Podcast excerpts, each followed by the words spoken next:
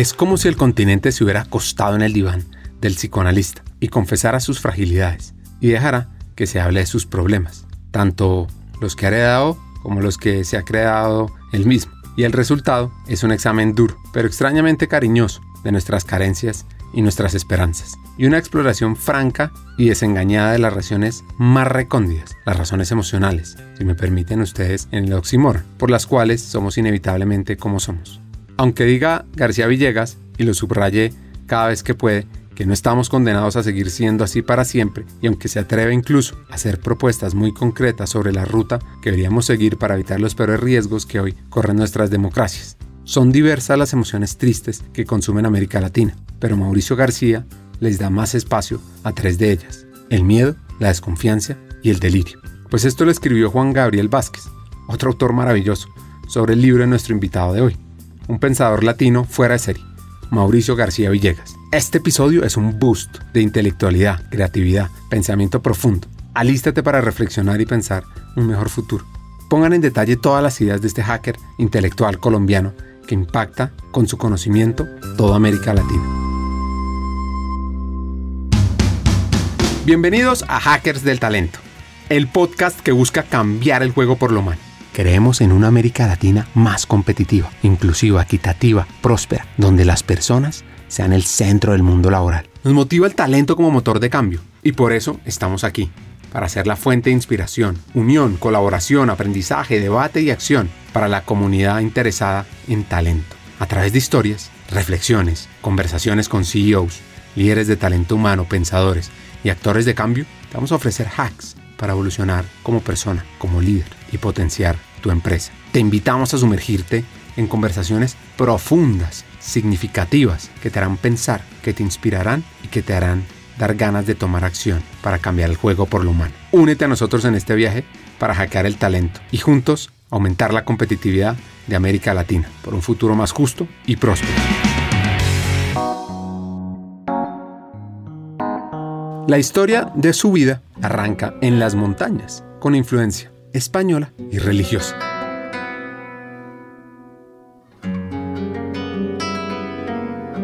Mis padres son de Manizales. Eh, nacieron eh, a finales de los 20 mi padre y a principios de los 30 mi madre. Les tocó esa época en donde Manizales era muy próspera, que fue la primera mitad del siglo XX, una ciudad muy próspera y muy hispanófila, eh, donde se, había la, feria, la feria de Manizales, la feria más hispánica de, Colombia y una de las más importantes de América Latina, con unas corridas de toros muy importantes. Una ciudad con una burguesía cafetera muy, muy fuerte eh, y muy ensimismada, muy, muy atrapada en las montañas, muy católica. Ambos vienen de familias muy distintas. La familia de mi padre es una familia en extremo religiosa. Eh, y cuando digo en extremo no exagero, y, vas a ver por qué. De los 12 hijos que tuvieron mis abuelos, uno de ellos mi padre, siete fueron religiosos, cinco fueron curas y dos religiosas. Eh, o sea, más del 50%. Y, y, algunos fueron al seminario y desistieron de ser curas ya a, último momento. Y te puedes imaginar lo que era la, el ambiente de esa familia, muy centrado en la religión, por supuesto. La familia de mi madre era es una familia más, más burguesa, eh, más urbana, y donde había algunos personajes que tenían aspiraciones intelectuales, entre ellas un, personaje conservador muy, muy radical además, pero buen escritor que se llamaba Silvio Villegas, que era hermano de mi abuelo Villegas, tío de mi madre. Mi madre era, era además su sobrina favorita. En fin, era una familia más, más urbana, más de élite, digamos, en la que se oían zarzuelas, se cantaban zarzuelas, mi abuelo traducía óperas del italiano y había un, un ambiente eh, cultural que predominaba en la, en la familia. Mi padre terminó siendo justamente por la, tal vez por la presión de esa familia, una, una, persona, una persona agnóstica. Él no hacía alarde de esto, pero yo creo que él, que él dejó de creer en la Iglesia Católica y en, la religión, yo no sé si muy joven, pero me imagino que en los años, cuando tenía 30 o 40 años, empezó a tener dudas muy, muy fuertes. Mi madre sí era una, una persona muy, muy católica, muy practicante además, pero también con sus heterodoxias. Eh, por ejemplo, ella no creía en el infierno, que en aquella época era un elemento esencial de la dogmática católica.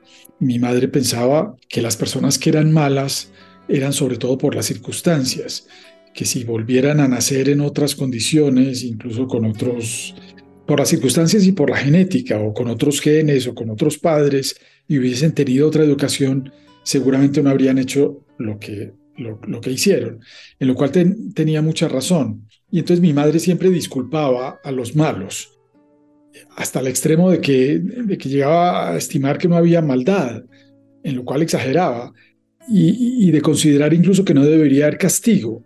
Y a mí me parecía muy bonito eso de que no hubiese castigo eterno.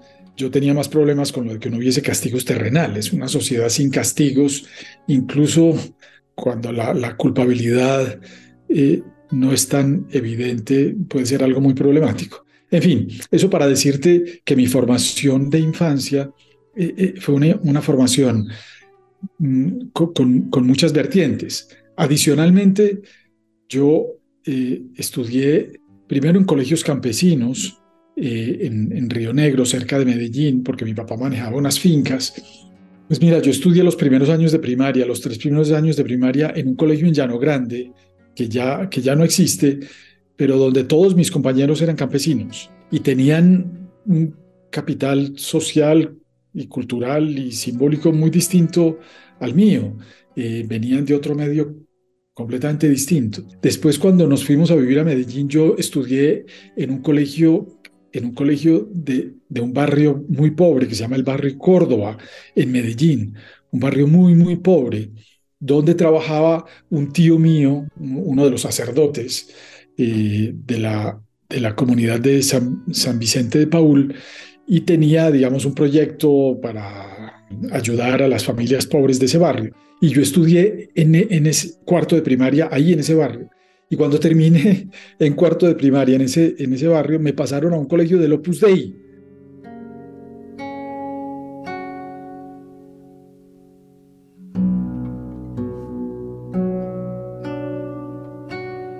Así que Mauricio vive y conoce de primera mano las diferencias, las inequidades, desde muy joven, algo que él llama el apartheid educativo. Y antes de conocer cómo sigue su historia, quiero leerles algo que escribió este hacker colombiano. Hace más de 50 años, Daniel Santos cantaba una de sus canciones más conocidas. Cuatro puertas hay abiertas, al que no tiene dinero, el hospital y la cárcel, la iglesia y el cementerio. Cuatro puertas abiertas, al que no tiene y la cárcel iglesia y el cementerio. Cuando escribió esta canción, las ciudades latinoamericanas eran pequeñas, la economía de los países más atrasada. ¿Cuánto han cambiado las cosas desde entonces? La cárcel sigue siendo el paradero errático de los pobres. La iglesia ha dejado de ser el refugio material, el refugio de los desamparados. Y en las últimas décadas se han abierto para los pobres algunas puertas que estaban reservadas para los privilegiados. La más importante es la educación. ¿Qué tanto se ha abierto esa puerta? Entonces, seguimos con la historia y profundizamos sobre esto. Te hago un pequeño paréntesis. Ah, Uno de, de, los temas que a mí más me interesa en Colombia y sobre todo en América Latina es el tema de la educación y del fenómeno, hemos llamado en algunos libros, el apartheid educativo. El hecho de que los ricos, los hijos de los ricos estudien con los hijos de los ricos y los hijos de los pobres estudien entre ellos mejor dicho, lo digo de otra manera, el hecho de que los, de que los hijos de los ricos estudien juntos y en colegios de buena calidad, y por otro lado los hijos de los pobres estudien también juntos y en colegios de mala o regular calidad. Eso que es un apartheid, es una especie de segregación parecida a la segregación que hubo en los Estados Unidos, que era racial, en este caso es educativa, pero es igualmente dramática. Eso hace muy difícil que una sociedad avance, eso hace muy difícil que, que la gente que la gente tenga confianza, que la gente de distintas clases tenga confianza, la confianza suficiente para hacer proyectos colectivos. Y yo creo que eso es uno de los grandes problemas de América Latina, la, desconfianza. Una desconfianza además atravesada por el miedo. Hay mucho miedo entre las clases sociales porque las clases sociales nunca se conocen, nunca se han encontrado. Un, eh, en, en, un país desarrollado, los hijos de los banqueros, de los industriales, de los comerciantes, eh, estudian con los hijos de los obreros, de los maestros eh, y de los artesanos. Eh, y todos estudian juntos y todos aprenden a convivir juntos. Y los unos van a las casas de los otros. Y hay y hay un, conocimiento recíproco que es muy importante, que es una base fundamental para construir una sociedad. En Colombia eso no existe y ha habido grandísimos problemas para que eso exista, grandísimos problemas para desarrollar, proyectos, proyectos de educación pluriclasista.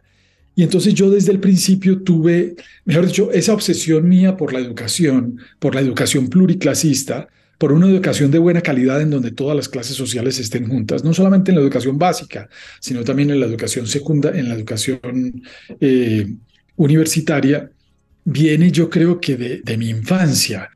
Yo recuerdo, por ejemplo, que cuando yo estaba en esta escuelita pobre, eh, en esta escuelita muy pobre del barrio Córdoba de Medellín, yo tenía unas habilidades particulares para el castellano.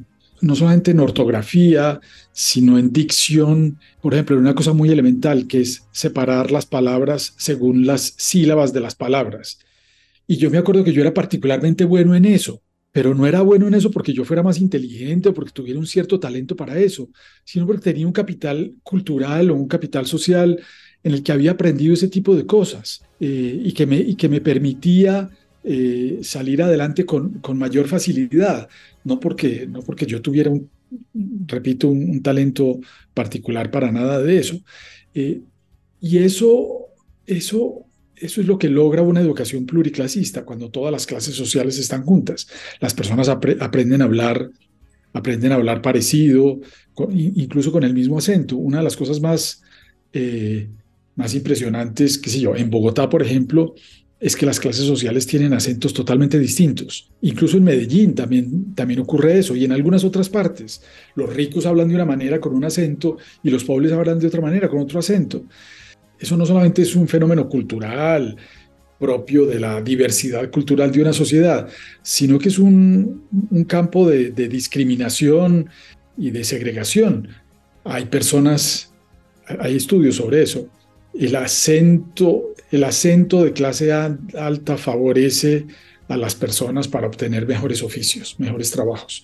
Y el acento o la falta de dicción, por ejemplo, de la clase baja eh, es una limitación. Esas cosas las debería limitar.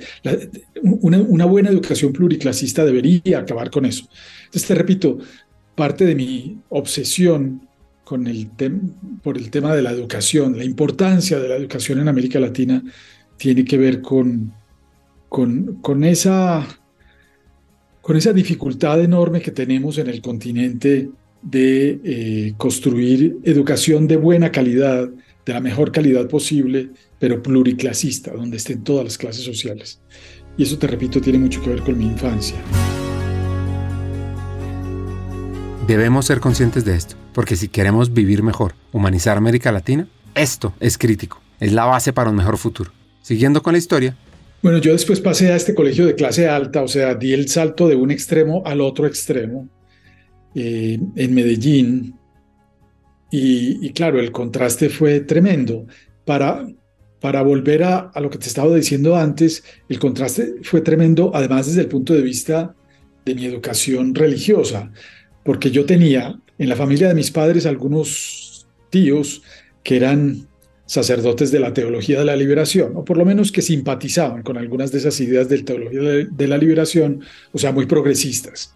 Estudiaba en un colegio eh, del Opus Dei, que era un colegio con una religiosidad eh, española, franquista, hiperconservadora, eh, y tenía a mi padre que era agnóstico y a mi madre que era muy católica, pero con algunos rasgos heterodoxos. Entonces yo tenía una diversidad, una, una cantidad de versiones sobre la religión y sobre Dios, pues muy distintas.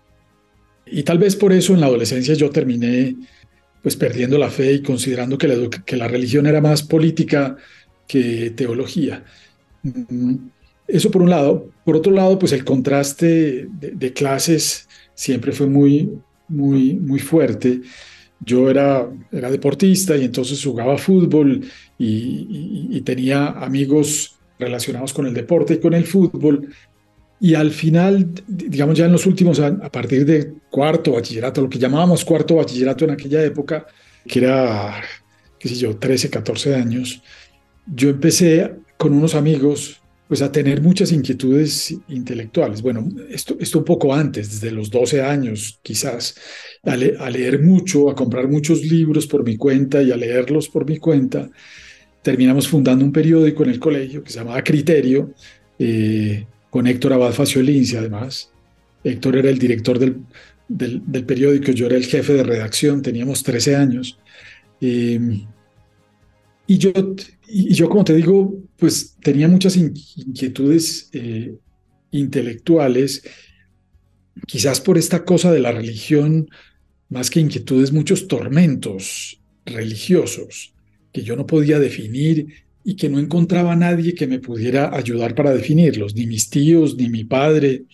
Mi padre eh, era un gran lector, pero, pero no me entendía muy bien y tal vez yo no me sabía explicar demasiado reacio a explicarle, demasiado eh, impenetrable para él, seguramente lo era como todos los adolescentes, y entonces yo rumié estas angustias intelectuales solo mucho tiempo, con lecturas.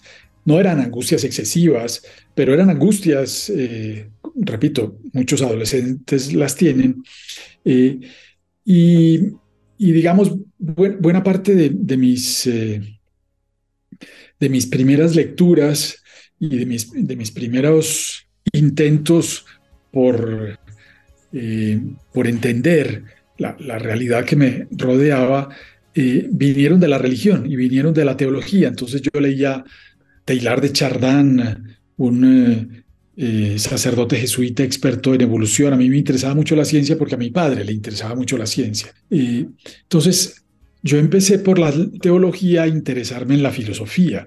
Pasé de la teología a la filosofía y de la filosofía a la ciencia política y de ahí a muchas cosas más. Como has visto en mis libros, a mí me interesan muchos temas. Tal vez uno de mis problemas, quizás de mis ventajas, no sé, es que me interesan demasiadas cosas. Y como me interesan tantas cosas, pues nunca me dedico demasiado tiempo a una de ellas porque no, porque siempre hay otra cosa que, que en la mitad del camino termina eh, interesándome más y entonces termino saltando de una cosa a la, otra y por eso seguramente no termino teniendo el rigor que merece cada uno de esos, cada uno de esos temas que a mí me interesan. El hecho es que me interesé por la, por la teología primero, después por la filosofía, después por la ciencia política. Y como en aquella época mi, mi padre, que era mi principal consejero, se tenía la, la idea de que las personas que tenían aficiones intelectuales, la carrera que debían escoger era el derecho, una cosa que no tiene mucho sentido. Mi padre pensaba en, mi, en, tío, en, el tío de mi, de mi madre, en Silvio Villegas, que era un abogado, que había escrito muchos libros, y en otros miembros de la familia Villegas, que todos habían sido abogados y que habían escrito libros, y pensaba que yo podía seguir el mismo camino y que para eso debía estudiar derecho cosa que yo muy pronto me di cuenta que era absurda, que no tenía sentido. Para, si, uno tiene aficiones intelectuales o, tiene aficiones académicas eh, o quiere dedicarse a los libros y a enseñar, pues yo lo, lo que menos recomendaría es, bueno, no lo que menos, pero yo no recomendaría a alguien que estudiara derecho. Me parece más pertinente estudiar historia, por ejemplo, o estudiar filosofía, o estudiar eh, incluso ciencias políticas. En fin, yo terminé una facultad de Derecho en la Universidad Pontificia Bolivariana con muchos profesores tecnócratas eh, y muy aburrido. Y yo no tenía como el carácter o la personalidad suficiente para decirle a mi padre que yo estaba aburrido y que quería salirme de la carrera y que quería estudiar otra cosa. Y entonces finalmente terminé cinco años estudiando estudiando derecho. Claro, yo me, me apañé un poco la, la cosa para buscarle al derecho para buscarle la comba al palo, como se dice, para buscarle al derecho el aspecto que me interesaba. Entonces leía de filosofía del derecho y leía de, filosofía política del derecho y cosas por el estilo. Y, y de hecho, durante muchos años, después de terminar la carrera, bueno, yo después me fui a Europa a estudiar eh, y cuando regresé durante muchos años fui profesor de filosofía del derecho, porque eso era lo que sabía. Y después me convertí en un sociólogo del derecho e hice muchos libros de sociología del derecho y, muchos libros sobre cultura del incumplimiento de reglas en América Latina. Y, en fin. Entonces, ser un intelectual inquieto implica tener una sed insaciable de conocimiento, una mente abierta a explorar nuevas ideas, a ver diferentes perspectivas. Es una actitud que impulsa a cuestionar las convenciones establecidas, desafiar normas, buscar constantemente respuestas a través de la investigación y la reflexión. Un intelectual inquieto está buscando nuevas formas de expandir su entendimiento del mundo, a través de la lectura, el diálogo, la observación o la experimentación. Al final tiene una curiosidad insaciable y una capacidad de pensar críticamente sobre los temas que le apasionan. Así que ser un intelectual inquieto significa también estar dispuesto a enfrentar los desafíos, la incomodidad que surge al explorar nuevas ideas y perspectivas. Lo que pasa es que uno al final está en una búsqueda constante de la verdad, y aunque esto signifique desafiar creencias arraigadas y enfrentarse a la resistencia de los demás. Pues Mauricio García ha escrito varios libros sobresalientes. Uno de esos se llama El país de las emociones tristes. Lo tienen que comprar. Así que comprender de dónde viene esto es clave. Les cuento algo. ¿Qué significa ser humano? Pues significa ser tribales, ser contadores de historias. Y como dice él, somos animales emocionales. Pues mira, yo llegué a, bueno, a mí, el tema de las emociones siempre me ha interesado. De hecho, yo escribí una tesis de doctorado sobre un tema de derecho, pero que tiene mucho que ver con la emoción. Eh, una tesis sobre la eficacia simbólica del derecho, que es entender el derecho como un fenómeno emotivo, eh, como un fenómeno comunicacional que produce un impacto. El derecho tiene eficacia instrumental cuando hace lo que dice querer hacer pero tiene eficacia simbólica cuando produce una imagen, un impacto eh, que generalmente tiene que ver con la legitimidad. En fin, entonces a mí el tema de, la, de, las emociones siempre me ha interesado. Pero hace unos 10 años, yo, bueno, a mí siempre me ha, por influencia de mi padre, siempre me ha interesado mucho la evolución, la teoría de la evolución y el darwinismo en general. Y hace unos 10 años empecé a leer con, con detenimiento esto que se conoce como la revolución cognitiva, que es toda una serie de científicos, sobre todo en los Estados Unidos, eh, científicos de muchos, eh, de, muchos tipos. Ahí hay psicólogos evolutivos, biólogos, eh, expertos en ciencia computacional, ingenieros, neurocientíficos, etcétera, que se han dedicado al estudio del cerebro, de la mente, del comportamiento desde el punto de vista de la evolución. Eh, todo esto empezó con Edward Wilson, bueno, eso, con él y con otros, pero eh, por allá al principio de la década de los 60 en los Estados Unidos. Eh, y con esa idea de que, de que la biología podía explicar muchas más cosas de las que se, pensaba, entre otras, cosas, entre, entre otras el comportamiento moral de las personas. Wilson exageraba un poco en eso, pero muchas de las cosas que dijo fueron comprobadas luego. El hecho es que esta revolución cognitiva, eh, que, ha tenido desarrollos extraordinarios, lo, que muestra es eh, la importancia de nuestra condición afectiva, eh, no tanto de nuestra condición racional, eh, un poco contra la idea de Aristóteles de que los humanos somos animales racionales. Somos más que todo animales emotivos, eh, afectivos. Y en esa emotividad y en esa afección o en, esa, en esos afectos cuenta mucho la imaginación. Somos además animales que nos echamos cuentos, que imaginamos. Ese libro tan bello de Harari, que mucha gente ha leído, que se llama Sapiens, lo explica muy bien. Los seres humanos nos, echamos, nos contamos historias y nos inventamos historias. Y es por eso que podemos colaborar entre tantos. Eh, la diferencia con los animales es que los animales pueden colaborar entre 100 o 150, nunca más, y eso en los mejores casos, pero los seres humanos podemos colaborar entre, entre miles, cientos de miles, millones e incluso cientos de millones. Porque, nos, porque tenemos una historia común, porque creemos en el mismo Dios, porque creemos en la misma patria, porque creemos en la misma eh, ideología o cosas por el estilo. Eh, y eso tiene mucho que ver con algo que mencionaste ahora, que es el tribalismo, que es otro rasgo fundamental del género humano. Somos, somos, eh, somos emocionales, eh, em, nos emocionamos a partir de los cuentos que nos echamos, de las historias que nos inventamos. No son totalmente inventadas. En cada una de esas historias puede haber algo, alguna parte de la realidad. La economía en buena parte es inventada, la moneda en buena parte es inventada, los bancos, la creencia en los bancos o en el papel moneda es en buena parte un símbolo, es una, en buena parte una invención. Eh, pero hay algo, hay algo, también de realidad. Eh, no es que todo sea eh, ficción es una combinación de cosas reales con cosas inventadas que produce todo un, todo un imaginario eh, que es el que funciona. Lo mismo pasa con las religiones, con, la, con, con, las democracias, con los regímenes políticos, etc. Y entonces los seres humanos no solamente somos muy emocionales y, y muy, estamos muy ligados a la imaginación, sino que somos muy tribales. Operamos por grupos no solamente defendemos a nuestro grupo familiar, que es una cosa muy asociada con nuestra condición biológica y, que nos conecta con todos los animales, sino que somos unos grandes defensores de los grupos que imaginamos como nuestro grupo.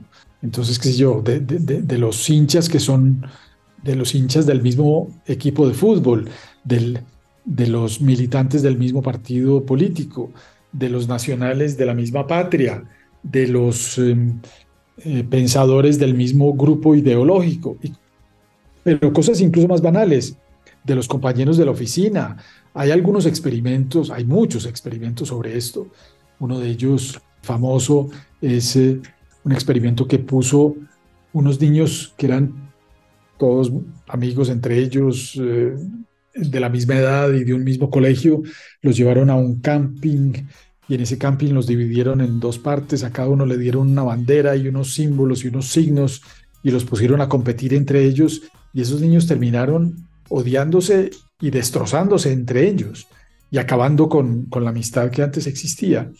Cuando nos ponen una etiqueta tribal, cuando nos ponen una, una bandera a la cual pertenecemos, nos volvemos militantes y los seres humanos nos volvemos militantes con una enorme facilidad.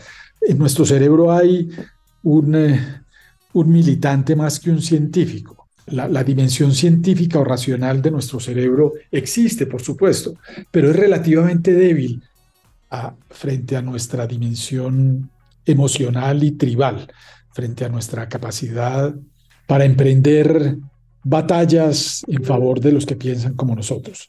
Tenemos además como un abogado interno que nos dice, siga para adelante, tranquilo, no se preocupe que yo lo defiendo y entonces somos capaces de hacer hasta las peores cosas para defender a nuestros grupos. Todo esto se ha estudiado mucho en experimentos de psicología social, empezando por el famosísimo experimento de Milgram, choques eléctricos. No sé si has oído hablar de eso, en donde muestra que las personas ordinarias, la mayoría de las personas comunes y corrientes que en la vida cotidiana no son capaces de matar una mosca, pueden llegar en ciertas circunstancias específicas, alentadas por un por un líder eh, y particularmente por un líder carismático a cometer errores, atrocidades, incluso matar gente.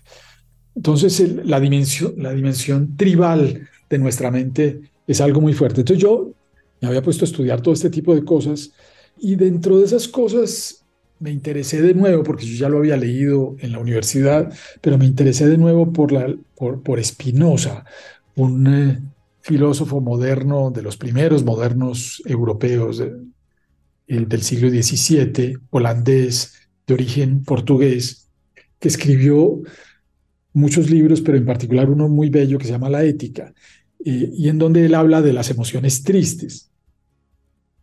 Para Spinoza las emociones tristes son el odio, la venganza, el miedo, el resentimiento, la envidia. Él decía que estas emociones acababan con lo que era fundamental en el ser humano, que era la búsqueda del placer. Búsqueda del placer, digamos, en términos aristotélicos, sin, eh, sin excesos, sin caer en el desierto de la abstinencia ni en el abismo de la adicción, eh, por, el, por el intermedio en donde el placer eh, se mantiene y produce satisfacción y, no, no anula a las personas. Pues bien, Spinoza creía en eso, en que el placer era lo, más importante y pensaba que estas emociones tristes eh, perjudicaban la búsqueda del placer. Más aún, apocaban a las personas, las disminuían. Y entonces eh, él decía que él hacía todo lo posible por evitar esas emociones, que eran, los que no se podían eliminar, pero que podían eh, reducirse, que podían limitarse. Y entonces, por ejemplo, el odio es una, es, una, es una emoción inevitable, más aún es un chorrito de dopamina en el cerebro y que nos produce placer, odiar produce placer, pero hay que tener mucho cuidado porque el odio, el odio nos puede terminar perjudicando más de lo que nos conviene. Creo que hay un proverbio chino que dice que el odio es como, que, que, pensar que el odio es útil es como pensar que uno se toma un veneno y que el que se envenena es aquel al cual uno odia. No, el que se envenena es uno. En fin, eh, el hecho es que con Spinoza y con, con estas ideas de la revolución cognitiva, eh, yo pensé que, eh, que esto podía ser traslapado o trasladado mejor al mundo de las colectividades, es decir, a los países. es decir, que así como los, las personas se apocan por el exceso de emociones tristes, pues los países, a los países también les pasa lo mismo. Los países que no tienen personalidad, pero tienen lo que se llama una identidad, eh, y en esa identidad pues ahí están todas las emociones posibles y hay algunas que prevalecen más que otras, pues en aquellos países en donde las emociones tristes tienen un peso mayor o un peso muy fuerte, en esos países la suerte que corren es peor justamente porque esas emociones los apocan, los disminuyen. Hagamos una pausa. Como sabes, en Hackers del Talento estamos en una misión, cambiar el mundo laboral por uno más humano, inclusivo, próspero y competitivo. No lo podemos hacer solos, para nada. Necesitamos tu ayuda. Te invitamos a compartir este episodio con una persona, con alguien que quieras, con alguien que sientas que puede aprender, que puede evolucionar con los hacks que compartimos en este episodio, porque juntos vamos a inspirar a más talentos a sumarse a este movimiento de humanizar América Latina. Y si quieres unirte, si quieres profundizar y estar a la vanguardia, suscríbete al podcast, síguenos en LinkedIn para recibir noticias diarias, suscríbete en nuestra página hackersdeltalento.com al newsletter Cartas al Talento. Y no te pierdas la oportunidad de marcar la diferencia en este mundo laboral y así transformar la vida de millones de personas. Porque juntos podemos hacer lo posible. Nosotros ya estamos aquí, dando el primer paso. ¿Y tú? ¿Te unes a nuestra misión de cambiar el mundo laboral por uno más humano? Hagámoslo juntos. Sigamos con el episodio. ¿Y de dónde nace este nuevo libro, El viejo malestar del nuevo mundo? Y por favor, por favor, reflexionen sobre qué tan parecidos somos en América Latina. Sí, digamos desde el punto de vista puramente práctico, el libro surgió por una recomendación de mi de mi editor en Planeta. El País de las Emociones Tristes tuvo un éxito relativo o un éxito importante para hacer un ensayo. Creo que en este momento van como preparando la décima edición de ese libro. Y entonces me, me, dijeron, ¿usted por qué no hace un libro sobre América Latina? Simplemente saque las 60 o 70 páginas que hay en ese libro sobre Colombia, porque el libro sobre el País de las Emociones Tristes es un libro que tiene también muchos temas, muchas, no es solamente sobre Colombia. Eh, y entonces escribe esas otras 60 páginas sobre América Latina y queda un libro sobre América Latina. Yo traté de hacer eso y eso no me funcionó. Eso quedaba un, collage ahí muy eh, ilegible. Y entonces, y, además a mí siempre me ha interesado el tema de América Latina. En mis clases de ciencia política en la universidad, yo eh, siempre me he interesado por el tema de América Latina y, entonces, eh, cuando empecé a escribir ese texto de América Latina, terminé haciendo otro libro y entonces este libro del El viejo malestar del nuevo mundo es un libro distinto, no completamente distinto, digamos, es el, tiene las mismas raíces o, aborda el mismo tema, pero es, pero es otro libro. Y como te digo, a mí siempre me ha interesado mucho América Latina. Yo siempre he dicho que yo me siento más paisa que colombiano pero que me siento más latinoamericano que paisa. Más aún, si me forzan un poco, yo me siento más un simple miembro del Homo sapiens que cualquier otra cosa. Y yo creo, una de mis, así como la educación es una de mis obsesiones, otra de mis obsesiones, siempre tuve simpatías por, la, por las ideas de centro izquierda o por las ideas de la socialdemocracia más bien. y, y, en los últimos 20, 30 años he visto con, con algo de frustración cómo las ideas progresistas o la socialdemocracia o la, o la cultura política mejor se ha ido fragmentando en mil pedazos con esta cosa del identity politics, de las políticas identitarias de género, raciales, eh, eh, poscoloniales, eh, indígenas, bueno, en mil pedazos distintos donde ellas mismas no se comunican bien y donde, digamos, la idea de transformación social se ha perdido. O sea, lo que te quiero decir es que yo siento que el mundo en las últimas décadas eh, se ha ido por el lado de la fragmentación, por el lado de lo, de lo, de, lo identitario pequeño, de los grupos pequeños. Y a mí me parece que las soluciones para los problemas del mundo actual, eh, empezando por el calentamiento global, pero también las migraciones, la dispersión nuclear eh, y muchos otros problemas, es un... Para enfrentar esos problemas lo que necesitamos es justamente la tendencia contraria, es la tendencia de, agregación, la tendencia no de fragmentación, sino de, de agregación. Es decir, el cosmopolitismo. Si, si, en alguna ideología he creído yo desde hace muchos años, si, en alguna, si a alguna ideología yo puedo adherir sin eh, recelos, es el cosmopolitismo. Es la idea de que, de que tenemos que juntar juntar a la gente y de que está...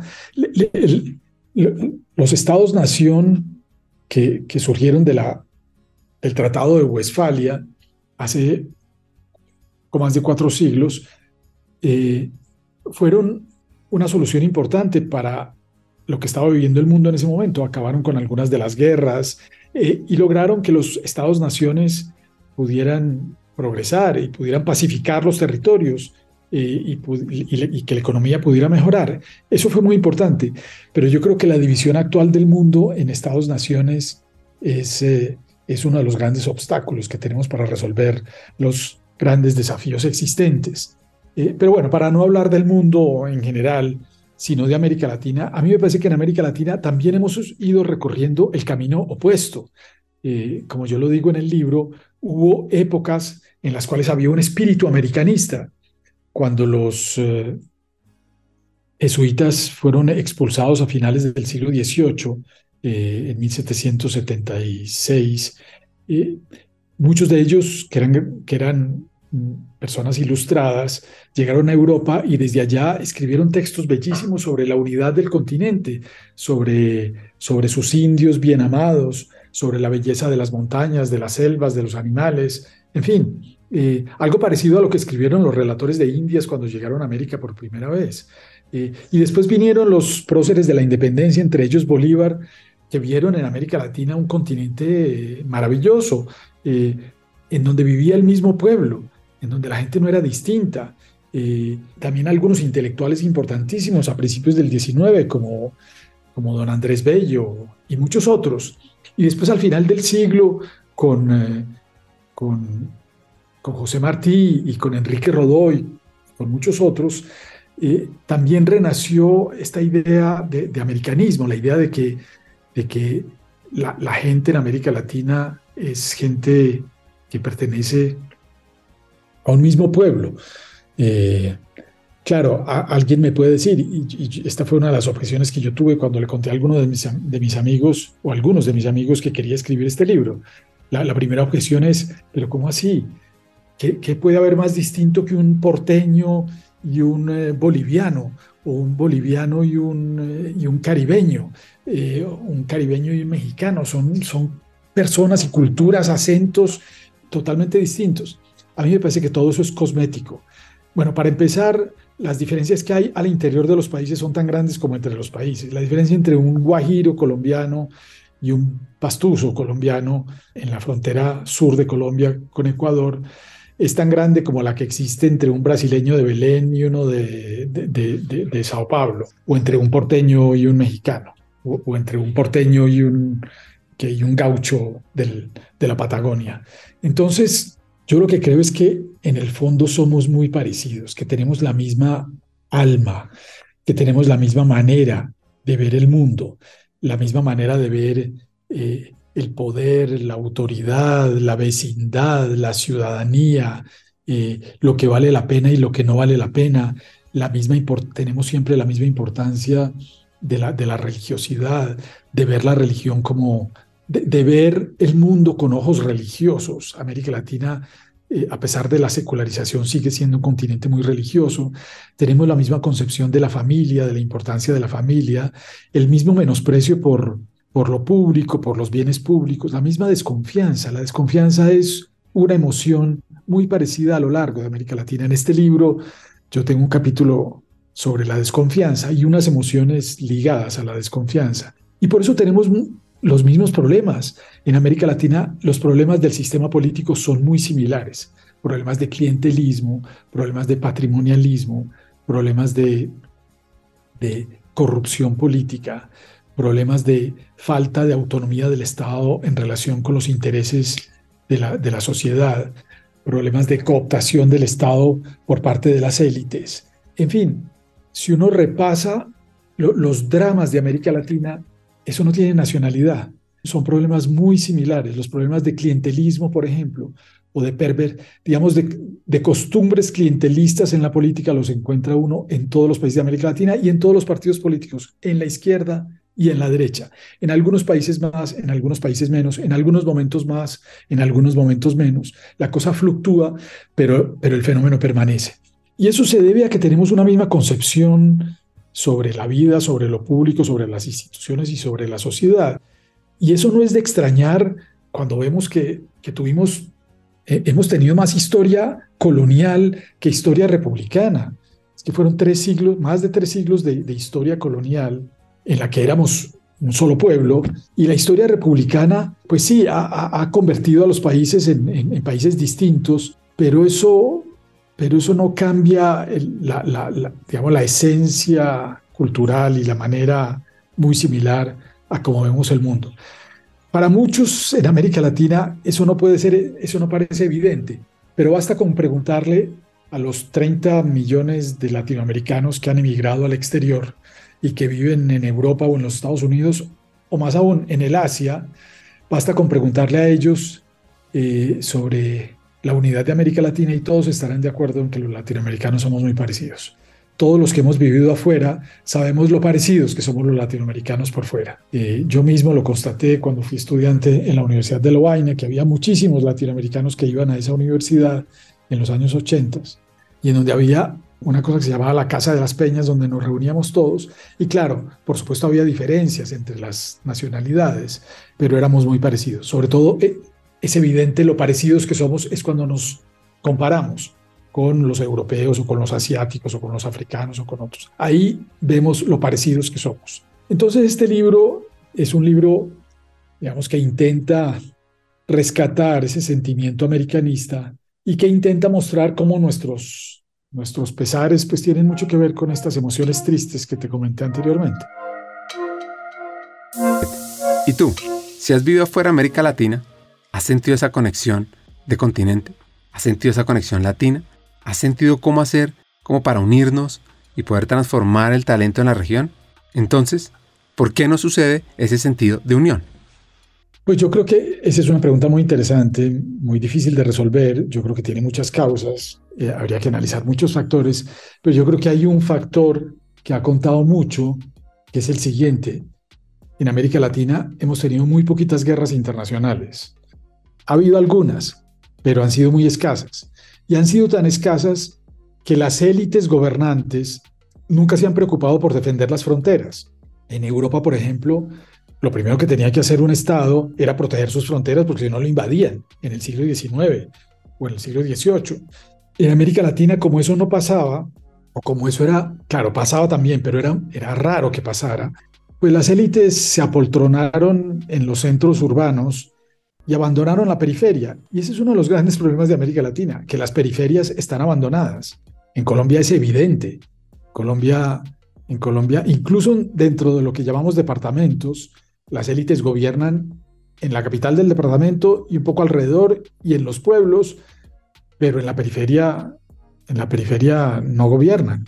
Y buena parte de los problemas que tenemos de falta de Estado en la geografía de los países es que, es que es que las élites nunca fueron a, a, las periferias. Lo que hicieron fue negocios con una especie de negociación con las élites locales, con los tinterillos, los gamonales y los sacerdotes locales, para que ellos gobernaran ahí más o menos a su nombre. Don José María Samper dice que en el siglo XIX en Colombia también existía la idea de la tridivisión del poder público como en Montesquieu, es decir, la, la división entre el ejecutivo, el legislativo y el judicial. Lo que pasa es que en América Latina eso funcionaba en las capitales, pero en los campos y sobre todo en los campos apartados, esa tridivisión era entre el gamonal, el sacerdote y el tinterillo. Entonces, ese descuido por la periferia, yo creo que ha hecho a los países más parroquiales, ha hecho que los países se preocupen, vivan más de espaldas los unos a los otros. En Europa, las guerras internacionales produjeron catástrofes y de esas catástrofes surgió la idea de unidad de que la única manera de resolver ese problema finalmente era construyendo Europa. Claro, tuvo que haber la Segunda Guerra Mundial y esto pues no se debe tomar ni mucho menos como una invitación a que empecemos guerras internacionales para resolver ese problema. Por supuesto que no, pero sí a ser conscientes de que a veces las cosas buenas pueden tener consecuencias malas o las cosas malas pueden tener consecuencias buenas. Y a veces la guerra trae consecuencias buenas. Repito, eso no justifica la guerra, pero a veces la guerra trae consecuencias buenas. Eh, y las guerras internacionales traen, como, aquí no había guerras internacionales, cada país vivió de manera ensimismada y parroquial y minimalista, viviendo dentro de sus fronteras sin preocuparse por los demás. Esa es parte de la, de la explicación. Yo creo que otra parte de la explicación es esa, esa manera muy hispánica nuestra de meternos, meternos las mentiras del derecho y las mentiras sobre todo del derecho constitucional. Entonces, en, América Latina, cuando no podemos resolver los problemas, los resolvemos en la letra de la ley, promulgando normas, promulgando decretos, legislando. Eso, pues, repito, es muy hispánico. Y entonces en, en, América Latina nos hemos metido mucho la mentira de que los estados son soberanos, de que el Estado ejerce soberanía en todas partes, y de que esa soberanía es, eh, es intocable. Vivimos mucho de ese mito y vivimos mucho de la, de la, ilusión jurídica de que cada nación es una nación independiente. Y entonces nos hemos olvidado que del Amazonas, por ejemplo, que el Amazonas es la misma cosa, pero está dividida en ocho países y que cada país tiene una élite distinta que con su mito de la soberanía nacional enfrenta el problema de su terruño de una manera singular, a veces con buen sentido y a veces con mal sentido, más frecuente lo segundo que lo primero. Y entonces por ahí vamos y, y todo conduce a una desunión y a una separación y a una fragmentación que es, eh, que es lamentable, por decirlo menos. Y entonces, y, para terminar, lo último es que las instituciones regionales han sido un poco un fracaso en América Latina. Mejor dicho, las instituciones internacionales de América Latina dependen mucho del color político de los gobiernos de turno. Y entonces, cuando los gobiernos son de izquierda, pues las instituciones funcionan de una manera, y cuando son de derecha, funcionan de otra manera, que es justamente para lo que nos sirven las instituciones. Las instituciones para que funcionen deben estar por encima de los colores políticos, deben funcionar independientemente de los cambios de gobiernos que haya en los países. Y entonces muchos países han manipulado esas instituciones internacionales y hoy en día son prácticamente inocuas. Ya ni siquiera como foro de discusión pública sirve. ¿Quieres potenciar a tu equipo, a ti, evolucionar hacia un nivel de desarrollo fuera de serie? Excelente, te tengo noticias.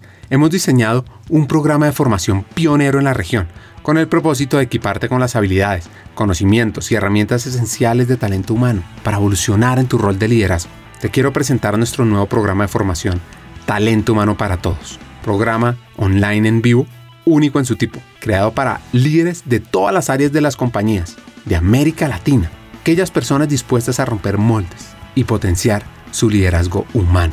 Ahora, seguro te preguntarás, ¿por qué talento humano para todos es la elección perfecta para mí? Pues mira, vienen cuatro razones. Uno, aprenderás de la mano de los hackers del talento, destacados vicepresidentes de talento humano que están liderando la transformación en sus organizaciones en América Latina, quienes te compartirán las mejores herramientas para potenciarte a ti, a tu equipo y a tu compañía. Dos, Te integrarás a una comunidad de estudiantes de líderes visionarios, personas que como tú están decididas a marcar diferencias significativas en sus equipos, usando las mejores prácticas y herramientas de talento humano, porque es que talento humano no es un área, talento humano es de todos. 3.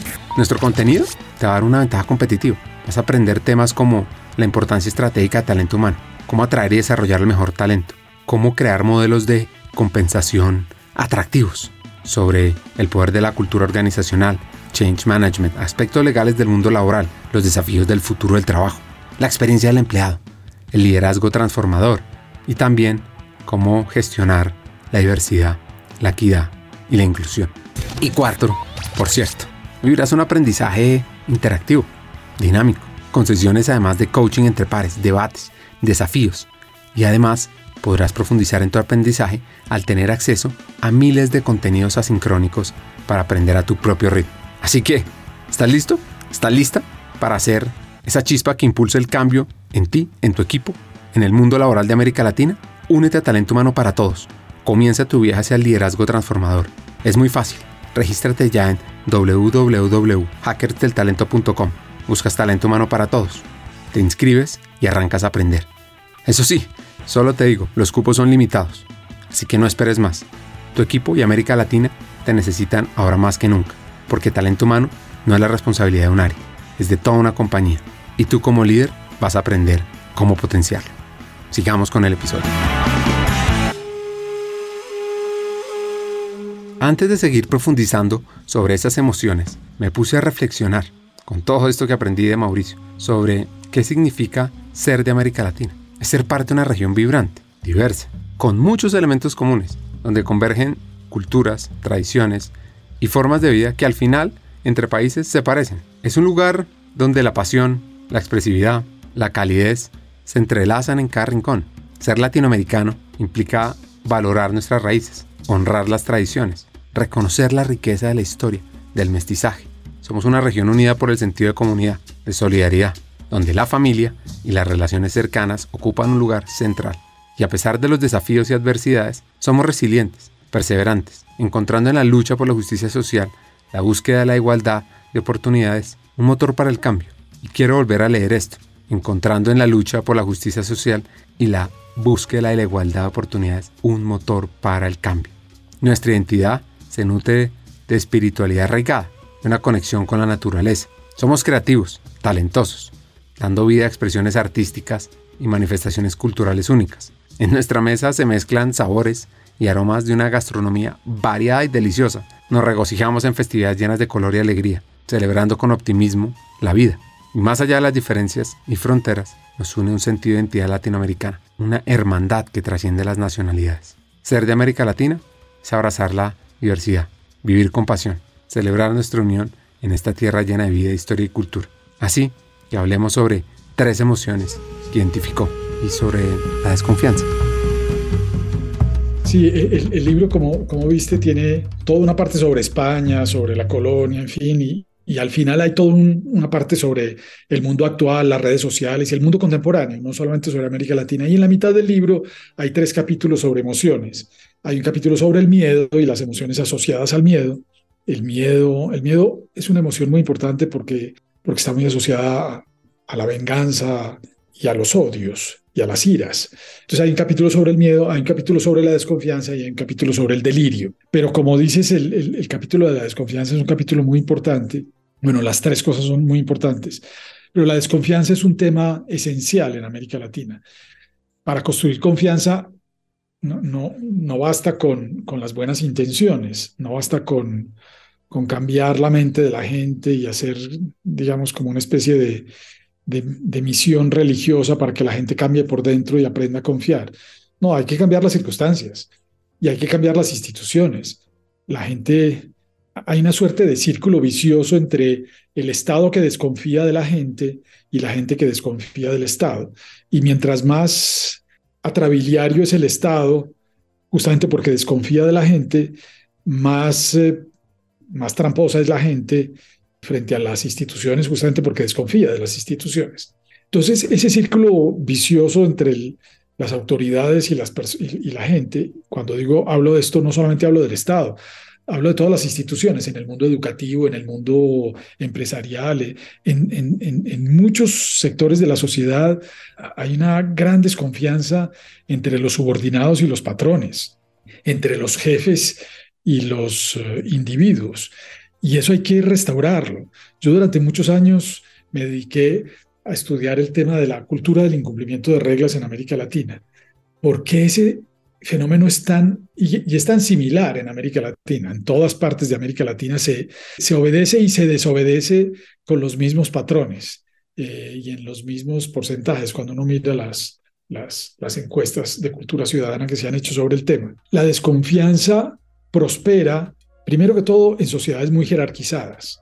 Cuando uno tiene una pequeña élite gobernante que es muy distinta del el resto de la población, pues entre esos dos grupos surgen, florecen sentimientos de desconfianza profundos. Lo que decíamos al principio de la educación, cuando los ricos siempre estudian por aparte y los pobres por aparte, y los ricos nunca conocen a los pobres como ciudadanos, sino como patrono subordinado, como en relación jerárquica, cuando un rico nunca ha ido a la casa de un pobre o viceversa, cuando nunca se han encontrado como compañeros del colegio o como ciudadanos, pues es muy difícil construir confianza.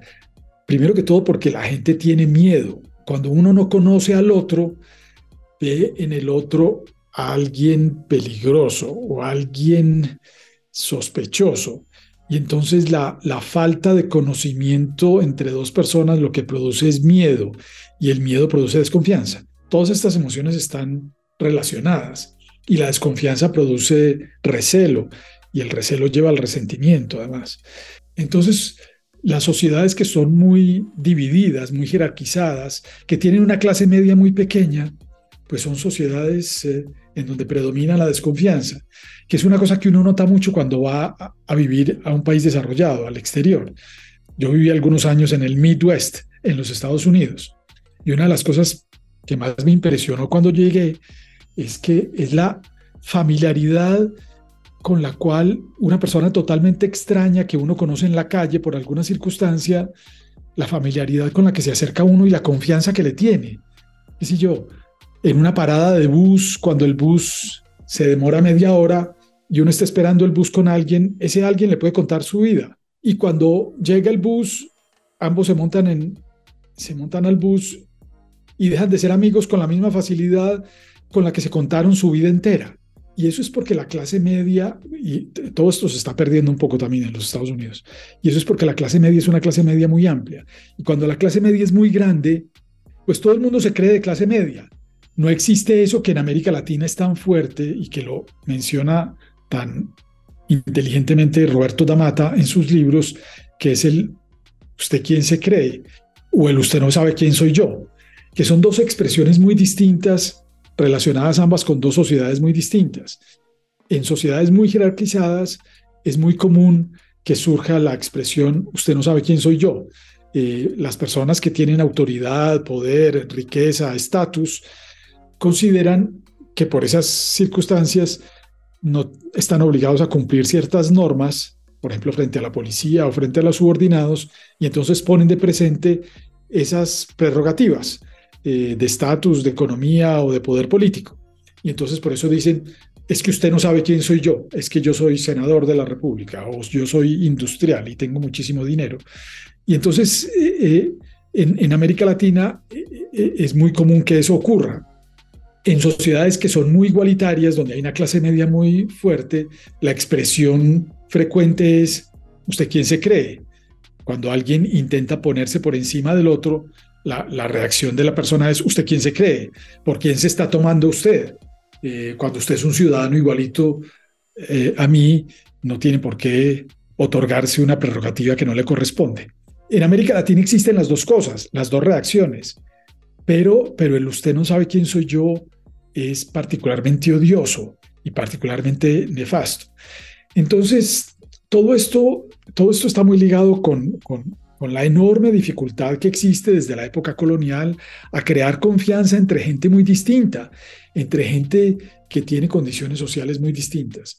Una de las cosas que hay que hacer para construir confianza es construir instituciones confiables, por supuesto, eso es una cosa, pero también mejorar las condiciones sociales de la población y ampliar las clases medias. Mientras no haya una clase media más amplia, más eh, extendida, la construcción de confianza es un propósito difícil de lograr. Cuando las personas socialmente se creen distintas, pertenecientes a grupos sociales distintos, heterogéneos, que nunca, que nunca han convivido, eh, que nunca se han encontrado, pues existen miedos, resentimientos, desconfianzas y recelos que impiden, que, impiden la construcción de confianza. Si creemos que no se puede confiar en la mayoría de las personas, así es como nos trataremos, en detrimento de todos. Pocas ideas tienen tanto poder para dar forma al mundo como nuestra visión de otras personas, porque en última instancia uno obtiene lo que espera obtener. Les recomiendo el libro de Roger Breckman, Humanidad, una historia esperanzadora, que también tiene otro que se llama Utopía para los realistas. Siguiendo con Mauricio, y lo que él nos dice es que la desconfianza prospera cuando hay barreras entre los diferentes latinoamericanos, y que además hay dos preguntas muy importantes que cambian nuestra realidad, que dicen mucho de nosotros. La primera es, ¿usted no sabe quién soy yo? Y otra, ¿usted quién se cree? Estas preguntas transforman realidades para bien o para mal. Y tú, que nos escuchas donde estés, en cualquier país de América Latina, en México, en Argentina, en Brasil, estas preguntas son muy importantes de resolver y saber si las queremos usar o no, porque esto impacta al futuro de una sociedad, la calidad de vida. Bueno, hablemos sobre creatividad y delirio. Que yo creo que tiene, para mí tiene una, como una importancia central en el libro. Los latinoamericanos tenemos, por razones históricas, una inclinación al delirio muy fuerte. Esto empezó cuando llegaron los españoles y encontraron este continente maravilloso con pájaros multicolores, árboles extraordinarios, mares eh, transparentes y, tibios. Y, empezaron a, Y entonces su imaginación empezó a... una imaginación que ya era desbordada cuando estaban en España porque eran barrocos eh, empezó a desbordarse todavía más. Y en América Latina eh, eso ha sido una fuente maravillosa de inspiración para la literatura.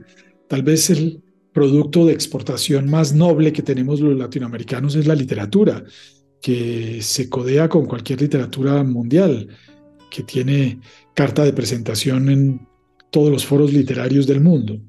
Y eso se debe a, a nuestra, pues al realismo mágico, a que aquí la, la, realidad muchas veces supera la ficción, a esta, a esta realidad extraordinaria que, que, no tiene que inventarse porque está inventando cada vez formas más, más, sutiles y más eh, imaginativas. Pero eso en el mundo de la política ha tenido muchos problemas, porque en el mundo de la política también la frontera entre lo, entre lo fáctico y lo ficticio eh, ha sido difusa en América Latina la política ha sido una política con una dimensión eh, utópica, con una dimensión eh, eh, imaginativa muy fuerte, no solamente en el mundo de la izquierda, sino en el mundo de la derecha, no solamente en el mundo de los liberales, sino también en el mundo de los conservadores. Muchos de los personajes de América Latina han querido construir paraísos en la tierra. No es de extrañar que en América Latina muchos de los gobernantes hayan venido de la literatura, hayan sido poetas, y muchos poetas han querido ser, muchos poetas y literarios han querido ser presidentes, y algunos de ellos lo lograron, muchos de ellos lo lograron. En, Colombia se habla de los presidentes gramáticos, por ejemplo, eh, pero eso ocurre en toda América Latina. Es porque es porque el mundo de la ficción, ese mundo barroco de confusión entre la ficción y la realidad, de Calderón de la Barca con Segismundo, que no sabía muy bien si estaba viviendo la realidad, si estaba viviendo un sueño o estaba soñando una vida, ese mundo quijotesco en donde la, la, la realidad se vuelve soñada, en donde se pierde el sentido de lo real y todo se vuelve imaginativo, pues ese mundo es muy común en la política y yo lo que creo, eh, y esa es una de las apuestas también del libro, es que a la política en América Latina le hace falta más pragmatismo, más ciencia, más científicos, más realidad, más Sanchos, menos Quijotes y más Sanchos, más personas pragmáticas eh, que hagan cuentas, que echen números y que disuadan a quienes tienen proyectos utópicos y traídos de los cabellos que en América Latina solamente han producido pesares y desastres. Entonces, esa también es una de las, de, las, de las emociones que me parece que es importante para entender nuestros sistemas políticos y nuestros pesares.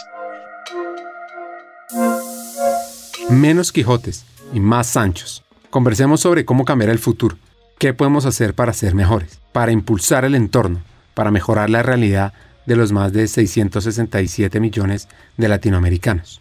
Y ojo a esto, esta conversación sobre libertad versus igualdad.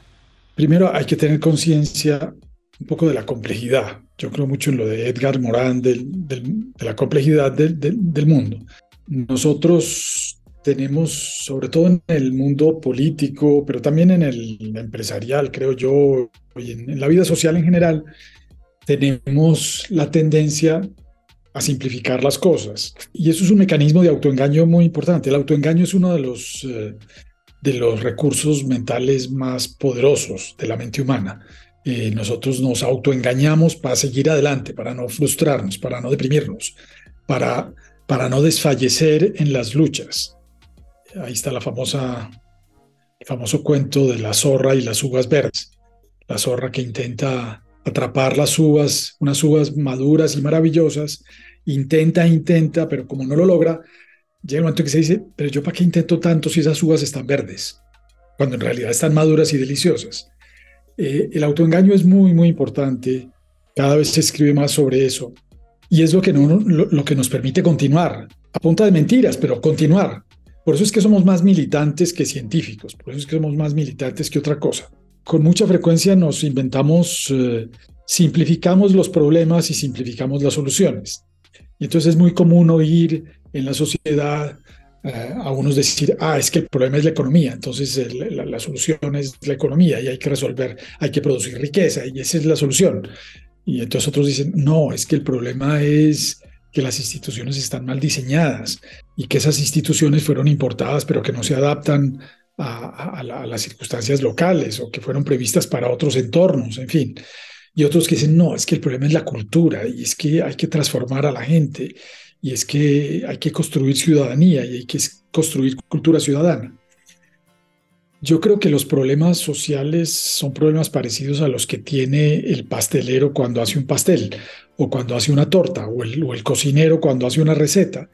Y es muchos ingredientes. Entonces uno para una torta necesita necesita calor, una cierta dosis de temperatura, necesita harina, huevos, azúcar, etc. Y tiene que ponerlos en proporciones más o menos similares porque si no le colapsa el, pastel. Pues en, los asuntos sociales hay algo parecido, uno necesita varios ingredientes, entonces hay que apostarle a muchas cosas. Por eso es que la, la distinción a veces o la polarización entre izquierda y derecha es tan ficticia. Yo creo que la izquierda tiene propuestas que son necesarias y la derecha también tiene propuestas que son necesarias, pero la izquierda simplifica la solución a largo plazo o la solución definitiva y la derecha hace lo mismo, que es, que es el famoso problema entre la libertad y la igualdad. Entonces, los que son favorables a la, a la libertad son, de, son liberales, generalmente de derecha, y los que son partidarios de la igualdad son de izquierda. Pero toda sociedad necesita algo de libertad y algo de igualdad. Yo escribí hace poco un libro en el Fondo de Cultura Económica en México, que se llama El Orden de la Libertad, tratando de mostrar como la importancia del orden, del concepto de orden, eh, incluso la importancia progresista del orden, lo importante que es el orden para el progreso social. Y, y, la mentira que se mete la izquierda latinoamericana despreciando el orden, como si el orden siempre fuera autoritario. Claro, con frecuencia es autoritario porque con frecuencia queda en las manos de la derecha y la derecha muchas veces hace desastres con el tema del orden. Pero el orden es fundamental, el orden es, es, esencial y no es ni de izquierda ni de derecha, es algo esencial para cualquier proyecto. Y el hecho es que mucha gente en América Latina, justamente por el desorden, y, sobre todo mucha gente pobre y humilde en América Latina, justamente por el desorden, termina votando por soluciones autoritarias, de, incluso de extrema derecha. Pero bueno, eso es otro problema. Lo que te quiero decir es que, que lo primero que hay que hacer es tener conciencia de la complejidad y que hay que buscar muchos elementos pero yo pondría cuatro cuatro, cuatro elementos básicos, algunos de los cuales ya mencioné. Uno es que hay que diseñar mejores instituciones. Yo creo que tenemos muchos problemas de diseño institucional. Yo, por ejemplo, siempre he creído, con algunos colegas en Colombia, en América Latina, que un régimen parlamentario habría sido mejor para América Latina que el presidencialismo. Pero bueno, eh, eso a veces es políticamente difícil, pero yo creo que ahí hay muchas mejorías por hacer qué sé yo, en, muchos de nuestros países hay que reformar el régimen político, hay que, pero, pero los, los diseños institucionales son fundamentales, pero no son, son necesarios, pero no son suficientes. Uno necesita más que eso. Hay que mejorar la economía, hay que, hay que producir más y hay que, hay, que, hay que producir más riqueza, hay que, que depender menos de los mercados internacionales. Hay que ser más creativos desde el punto de vista de la producción. Para eso es fundamental además la educación. Yo siempre he creído que en, América Latina tenemos demasiado diletantismo en las ciencias sociales. Eh, las ciencias sociales se han vuelto se han vuelto carreta en buena parte, no todas. Hay muy buenos científicos sociales en América Latina, pero hay mucha hay mucho diletantismo. Faltan métodos cuantitativos, faltan números, faltan estadísticos, etcétera. Y en el mundo de, los funcionarios públicos y de la administración pública hacen falta muchos científicos.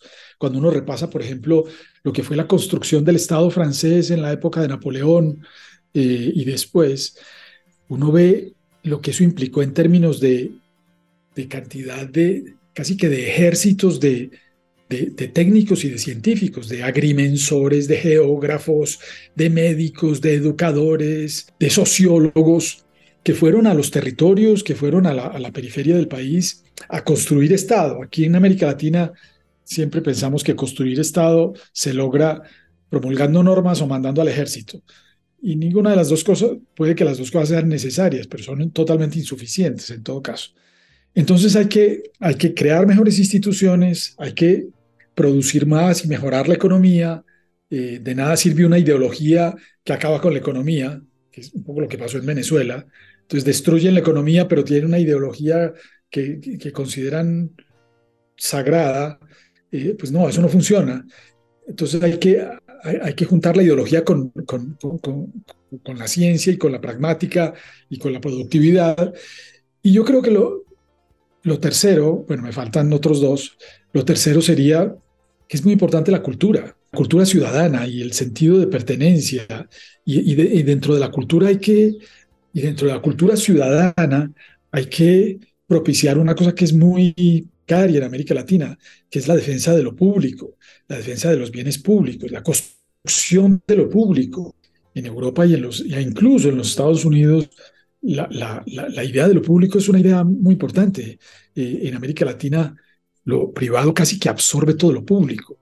La falta de una reforma agraria que le dé tierra pública a los municipios. en Colombia, la mayoría de los municipios con trabajo tienen un lote. En Europa o en los Estados Unidos los municipios son generalmente dueños de la tercera parte del territorio y esos son parques públicos donde la gente va, en fin, aquí todo es privado, todo está cercado, todo está... Bueno, en fin, la, idea de lo público, la idea de, como hay tanta desconfianza, hay, mucha desconfianza de lo público y entonces, entonces tampoco hay bienes públicos, porque los bienes públicos no funcionan bien. Eso hay que, hay que rescatarlo y mejorarlo. Y yo diría que la cuarta cosa es... Eh, es el americanismo y es rescatar instituciones internacionales y crear instituciones eh, con implicaciones regionales, que estén por encima de la política, que no cambien o que no fracasen cuando cambien los gobiernos, cuando cambien, cuando cambie el color político de los gobiernos, que, no sea susceptible a la variación política del continente, o a los vientos que corren en el continente, a los vientos políticos que corren, que permanezcan. Y para eso hay que, primero, consolidar o, acentuar el sentimiento americanista. Yo creo que eso hay que rescatarlo, por un lado. Y segundo, pues, eh, y esto es un, trabajo muy largo, tedioso y a veces parece imposible, pero yo creo que hay que lograrlo. Lo segundo es construir instituciones internacionales que funcionen y que estén por encima de, de, esas supuestas soberanías nacionales, de esas mentiras que nos metemos de estados soberanos e independientes, que no lo somos en realidad, porque dependemos de la economía mundial, dependemos de las economías incluso regionales, dependemos de, muchas cosas y no somos soberanos y deberíamos aceptar que no somos soberanos, además de que, no, de que ser soberanos tal vez no es lo mejor posible, de que muchas veces limitar la soberanía en aras de la colaboración y del bien común regional puede ser una solución mejor. En fin, esas son cuatro ideas, pero pues posiblemente hay muchas otras. Cada una podría ser desgranada en muchas y en muchas políticas públicas, por supuesto. Diseño institucional, mejorar la economía, producir más y aumentar el poder interno, la cultura ciudadana, la esencia de lo público, una política de Estado, el sentimiento americanista. ¿Anotaron esos cuatro mandamientos? Pues bueno, para cerrar, una reflexión sobre la educación como eje de transformación. Sí, un comentario eh, puntual sobre lo que acabas de decir. Para mí siempre ha sido muy importante la, colaboración eh, con investigadores de otras disciplinas. Acabamos de, publicar un libro que se llama La Quinta Puerta sobre educación con dos colegas míos de la Universidad de, los Andes, que son Leopoldo Ferguson y Juan Camilo Cárdenas. Y es un libro sobre, sobre la importancia de la educación y sobre el apartheid educativo una de las cosas que le ha hecho mucho mal a las ciencias sociales en América Latina es la fragmentación positivista de todas las disciplinas sociales. Entonces, los, los, que es una cosa que, pasa menos en los Estados Unidos. Entonces, los abogados trabajan por su lado y nunca tienen en cuenta los otros fenómenos sociales. Eh, y los economistas solo hablan con los economistas y solo piensan en la economía. Y los, en realidad los problemas sociales no tienen color disciplinario los problemas sociales, los grandes problemas sociales, que yo, el calentamiento global, las migraciones, eh, la pobreza, pues son problemas que tienen dimensiones jurídicas, dimensiones económicas, dimensiones políticas, dimensiones culturales, muchas dimensiones. Y para eso, la, la, claro, esa multidisciplinaridad muchas veces da lugar a, la, a la, mediocridad, a decir cualquier cosa y a la falta de rigor pero hay una multidisciplinariedad o una interdisciplinariedad que puede ser rigurosa y que es la que hay que promover en América Latina. Lo último, tal vez es la última parte del libro, es sobre el mundo se ha ido pareciendo a América Latina, no porque lo persigan, no porque haya intentado parecerse a América Latina, sino porque han pasado muchas cosas que hacen que muchos de los problemas que, tenga, que tiene América Latina los está teniendo el mundo contemporáneo. y me refiero a problemas como la la debilidad de los estados, la cooptación de los estados por parte de los grandes intereses económicos, eh, el populismo, lo vimos en los Estados Unidos con el presidente Trump, y es posible que lo volvamos a ver, y en Europa cada vez hay más miedo del ascenso de los populismos, la, corrupción, etc. Eh, y, y, una cosa que es muy importante y es, es la emocionalidad de la política yo, lo digo a principios del libro, toda sociedad necesita de pasiones, porque sin pasión y sin emociones nada bueno se hace, como lo decía Hegel, eh, la, pasión es fundamental, pero necesita de reglas, de reglas que controlen, limiten y encaucen esas pasiones. Y, en el mundo contemporáneo hay mucha pasión, sobre todo mucha pasión en, las redes sociales, mucha emocionalidad, mucha sacralización de lo emocional y mucha debilidad de las instituciones y de las reglas. Eh, y en eso se está apareciendo el mundo América Latina. Mm, bueno, la última parte del libro sobre eso. Conversar con este hacker colombiano, con visión latinoamericana, o como dijimos al inicio del episodio, con el psicoanalista para un continente, es fascinante. Y acá vienen mis tres hacks, si es que es posible resumirlo en tres. Uno, somos muy, muy parecidos. Y eso debería importarnos, porque nos unen muchos rasgos sociales y culturales para crear un mejor futuro. 2. Confiemos en nuestros aliados, en nuestras comunidades, en nuestros vecinos cercanos y lejanos. Y 3. Los hackers del talento tienen el potencial de unir y transformar una región. Hasta un siguiente episodio, sigamos hackeando el talento.